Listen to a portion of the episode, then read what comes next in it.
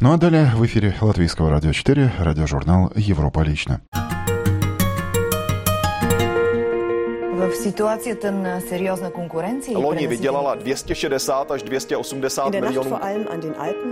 erinevalt kahest varasemast õhtust on tänane möödunud tunduvalt rahulikumalt. Европа одна, европейцев миллионы.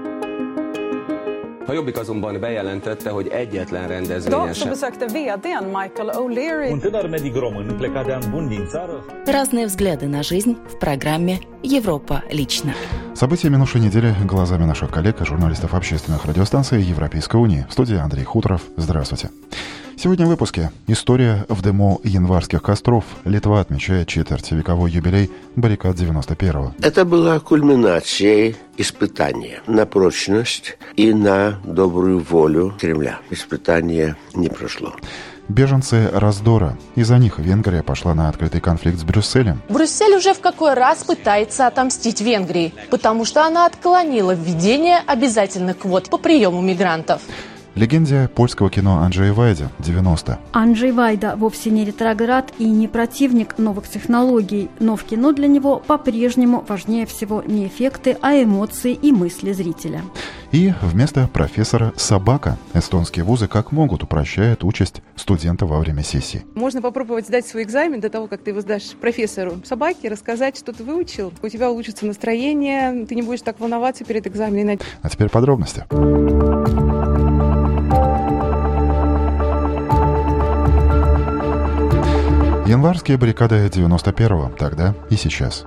В Литве отметили 25-ю годовщину событий, изменивших историю Советского Союза. Рассказывают коллеги с радио ЛРТ. В памятный день, 13 января, Литва одержала одну из самых великих своих побед и не только получила, но и преподала урок. Свободу и независимость можно защитить только единством всего народа. Перед этой силой капитулирует имперская мощь. Пусть же эта победа станет для нас примером того, как надо защищать, любить и развивать Литву, сказала президент страны Даля Грибалскайте. В 25-ю годовщину трагических событий января 1991 года сотни школ, государственных учреждений, библиотек, музеев по всей Литве приняли участие в гражданской акции и зажгли в окнах свечи. Позднее у памятника на площади независимости были возложены цветы, здесь же состоялась церемония поднятия флага. У памятника «Весть» общественники вручили награду первому фактическому руководителю «Свободной Литвы» Виталтусу Лансбергису. Это была кульминацией испытания. Испытание на прочность и на добрую волю другой стороны, то есть Кремля. Испытание не прошло. Наш новый парламент почти единогласно голосовал за восстановление независимости литовского государства, Литовской республики. Так что Литва была в авангарде, и если бы кремлевские правители согласились начать переговоры, принимая в должное внимание волю свободно избранного литовского парламента, было бы куда легче всем. Наверное, и не было кровопролития в Риге, и вообще очень многих плохих вещей не последовало. Но оказалось, что это свыше сил. И Горбачев ответил, что он не пойдет ни на какие переговоры с частью собственного государства. Он потом пошел на переговоры, потому что ситуация была такова, что мы выдержали и угрозы, и нападения, и экономическую блокаду первую. Говорил председатель Верховного Совета Восстановительного Сейма Литвы профессор Витутас Лансбергес. И вот четверть века спустя в Европе снова появились баррикады. Заборами, валами колючей проволоки и пограничными кордонами страны отгораживаются друг от друга и волны мигрантов. Венгрия пошла из-за этого на конфликт с Евросоюзом, поставив не только забор, но и отказавшись от обязательной квоты на прием выходцев из Сирии и других горячих точек планеты. И отступать от своего Будапешт не намерен, подчеркивает обозреватель общественного телеканала М1 Алена Миронова. По мнению правительственных партий, Брюссель снова собирается впустить мигрантов на территорию Венгрии. А Совет Европы сейчас у Венгрии хочет требовать отчета за провалившуюся европейскую миграционную политику. Парламентский депутат Иштван Холик заявил, что правящая коалиция призывает правительство не уступать под давлением Брюсселя. Он добавил, Брюссель уже в какой раз пытается отомстить Венгрии, надавить на нее – потому что она отклонила введение обязательных квот Евросоюза по приему мигрантов. Венгерское правительство с самого начала проводит политику трезвого ума в сфере миграции.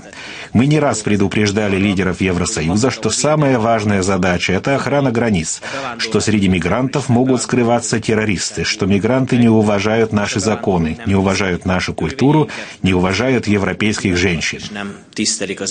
Венгерский способ урегулирования миграционного вопроса в полной мере соответствует международным стандартам, заявил министр иностранных дел Венгрии. Миграционная политика оказалась и в центре внимания первых в этом году внешнеполитических дебатов в шведском Риксдаге. Дольше и громче всего законодатели говорили о проверке документов на границах Швеции и сексуальных домогательствах со стороны тех, кого называют беженцами. Тема, которая еще никогда не звучала на столь высоком уровне, обращает внимание журналист русской редакции шведского радио Юрий Гурман. Она стала актуальной на фоне новогодних событий в Кёльне и на летних фестивалях в Стокгольме. В Стокгольме о половых фестивальных преступлениях знали, но молчали. Полисменов призвали не реагировать чрезмерно на приставание к девушкам. По сути дела, на половые преступления. Лидер социал-демократов и премьер-министр Швеции Стефан Левен, открывавший дебаты, заявил. Тело каждой девочки – тело. Каждой женщины – это ее тело. В своей речи премьер развил мысль о крайней важности того, чтобы Каждая девушка, каждая женщина могла безбоязненно гулять по вечерам, ездить в метро, находиться в толпе, не опасаясь при этом никаких посягательств на себя, и о том, что если даже такое случится, то государство, общество всегда должно быть на ее стороне. Шведская полиция объявила, что займется теперь национальным анализом ситуации с сексуальными домогательствами в отношении женщин. Все это в свете недавних разоблачений Председатель оппозиционной партии «Демократы Швеции» Еми Окисон не упустил случая заметить, что наличие работы не гарантирует интеграции человека в шведское общество. Мы должны избавиться от ошибочных представлений о том, что если у человека есть работа или какое-то занятие, то он уже интегрирован, сказал ими Окисон, считающий, что именно это является причиной определенного поведения, как было им сказано, которое проявилось в Кёльне и Стокгольме. Это новый феномен, новый феномен для нашей страны, новый феномен для нашей части света, когда молодые мужчины окружают в большом скоплении людей молодых женщин, детей, девушек, и сексуально их домогаются, посягают на них сексуально. Я сказал имя Окисон, не слыхал, чтобы в нашей стране когда-либо происходило нечто подобное. Нечто подобное наблюдалось в новогоднюю ночь в шведских городах Мальме, Кальмар, Карлстад, Евле.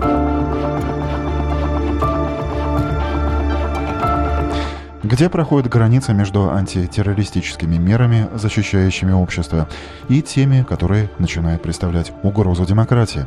Этот вопрос все чаще звучит во Франции в момент, когда правительство Франсуа Оланда разрабатывает новый законодательный арсенал для защиты населения от террора. Ответом на этот вопрос искала и журналист радио РФИ Нина Карель. Если новый арсенал мер будет принят, он позволит полиции незаметно скачивать содержание телефонов и компьютеров, упростит прослушку и видеосъемку в городе и местах жительства подозреваемых.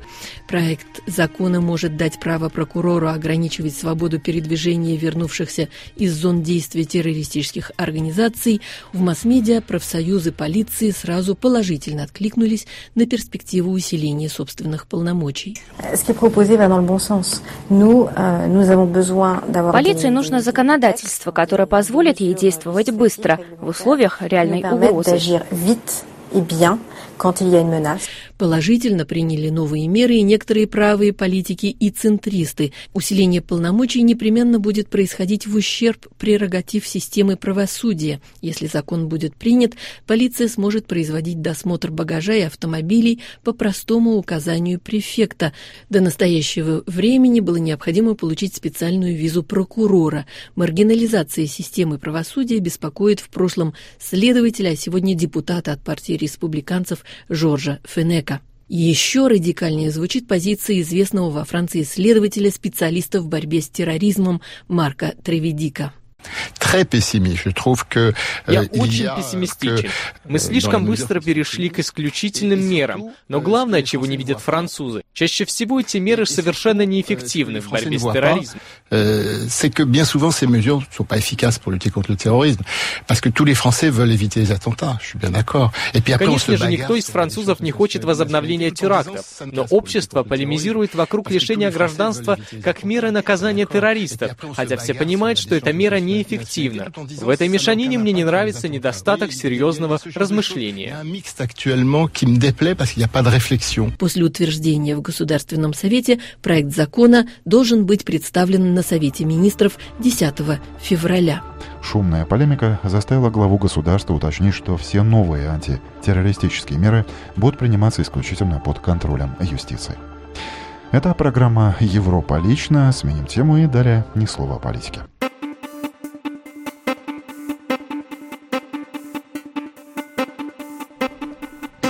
Выдающемуся мастеру польского кино Анджею Вайде в этом году исполняется 90.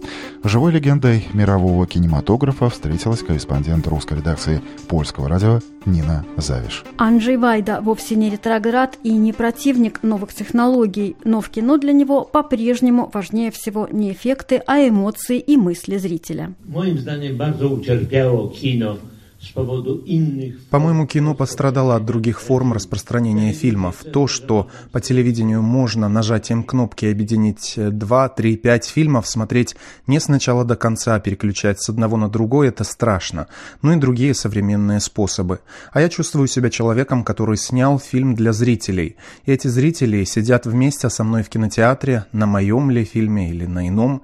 Но выходя из зала, я что-то узнаю из реакции публики о настроениях, чувствах, даже о политических веяниях. А если смотрю фильм в одиночестве по телевизору, не узнаю ничего, совершенно ничего. А еще важны эмоциональные связи на съемочной площадке. Ликвидация цензуры, свобода слова сняли с польских творцов кино огромную тяжесть, но одновременно поставили перед ними огромный вызов, считает Анджей Вайда. И здесь кроется вопрос, кто-нибудь сегодня еще хочет смотреть фильмы о событии, уже показанном по телевидению? Политическое кино требует ссылки на реальные события, а если они уже широко прокомментированы в СМИ журналистами и самими участниками? И все дело, так сказать, размывается, и такую тему трудно ухватить. Здесь, мне кажется, кроется определенная слабость. Некоторые именитые режиссеры сейчас делают ремейки своих фильмов прошлых лет. Анджею Вайде этот тренд не по нраву. И вот почему. Меняется публика. Те фильмы, снятые по определенным причинам в тот, а не иной период, были адресованы той, а не иной публике. Я не спекулировал на том, что мои фильмы идут в Америке или Бразилии. Я снимал фильмы для польских зрителей, с которыми у меня взаимопонимание. Это был не только польский язык, но и польское кино. Сейчас Анджей Вайда снимает фильм о Владиславе Шчеминском, одном из самых интересных и неоднозначных польских художников. И мы с нетерпением ждем премьеры. Большая кинорадость в Венгрии. Там снятый фильм «Сын Саула» выдвинут на «Оскар» в категории «Лучшая лента на иностранном языке». Журналист теленовостей венгерского канала М1 Мария Лапато о том, что порой номинация бывает важнее самой награды. From Hungary, Son of Saul. Всего несколько минут нужно было ждать до объявления тех пяти картин, которые были выбраны в качестве номинантов на премию «Оскар» в категории «Лучший фильм на иностранном языке». Венгрия после 34 лет снова имеет шанс получить главную награду Голливуда за фильм Ласла Неймеша «Сын Саула». Картина «Сын Саула» дебютировала в середине мая на Канском кинофестивале, где сразу же добилась ошеломляющего успеха. На одном из самых значительных мировых кинофестивалей фильм завоевал сразу четыре награды, а в понедельник, 11 января, еще был удостоен и «Золотого глобуса», тем самым достигнув исторического успеха. Венгерская картина еще никогда не получала «Золотой глобус». Режиссер фильма Ласло Немеш признался, создатели картины даже и не надеялись, что фильм окажет такое влияние на профессионалов и на зрителей. Этот фильм абсолютно не относится к категории захватывающих фильмов, но все равно он не просто заинтересовал американцев, а очень заинтересовал как и профессионалов, так и обычных зрителей, что для нас большой сюрприз, рассказал режиссер. Венгерская картина всего один раз в истории в 1982 году получила Оскара. Это был фильм Иштвана Сабо «Мефисто». Добавлю, что в этом году церемония вручения Оскаров пройдет в последний день февраля. И еще одна тема. Несмотря на холода, в университетах Эстонии сейчас самая горячая пора. Студенты сдают экзамены. Во время сессии библиотека Тартуского университета работает по особому графику до часу ночи. Есть и еще одно новшество. По вечерам студентам помогают учиться четвероногие друзья, так называемые собаки для чтения. С подробностями журналист эстонского радио 4 Владислав Лушин. В читальном зале библиотеки Тартусского университета почти нет свободных мест. Студенты сдают зимнюю сессию. Для того, чтобы дать учащимся возможность лучше подготовиться к экзаменам, по будням библиотека открыта дольше обычного, до часу ночи. Рассказывает заведующая отделом обслуживания читателей библиотеки Тартусского университета Ольга Эйнасто. Можно и взять книги на дом, и почитать здесь в доме. Можно пользоваться компьютерами в библиотеке, интернетом. Можно встречаться с друзьями и готовиться к экзаменам вместе. У нас есть и индивидуальные помещения для учебной работы, и групповые помещения, и, конечно, большие читальные залы. Мы пообщались со студентом первого курса факультета экономики Владиславом, который, по всей видимости, собирается зубрить свои конспекты до самого закрытия библиотеки. Вот сейчас бизнес-теорию, экзамен будет. Когда экзамен? Послезавтра. И как? Вроде как пока идет нормально. Библиотека работает в эти дни до часу ночи. Мы уже это давно увидели, так что да, нам подфартило, скажем так. Во время сессии у студентов есть уникальная возможность прочесть свой конспект специальной собаки для чтения. Такая собака, конечно, не умеет читать самостоятельно, но зато очень внимательно слушает и отлично снимает накопившийся стресс. Ольга Эйнасто. Конечно, она читать не умеет, но она умеет слушать, она умеет снять стресс, она умеет создать такую приятную, расслабляющую обстановку. А что еще нужно студенту во время сессии? Можно попробовать сдать свой экзамен до того, как ты его сдашь профессору собаки, рассказать, что ты выучил, и у тебя улучшится пульс и кровяное давление, у тебя улучшится настроение, ты не будешь так волноваться перед экзаменом, и, надеюсь, все получат свои самые хорошие оценки. Ну и кто теперь будет сомневаться, что собака – лучший друг человека? И на этом у меня все. В этом выпуске радиожурнала «Европа лично» прозвучали сюжеты коллег с эстонского «Радио 4», «Радио Прага», русской редакции шведского радио, венгерского телеканала М1, литовского радио ЛРТ и радио Польши. Четверть часа в студии на Домской площади провел Андрей Хуторов. Всего вам самого доброго.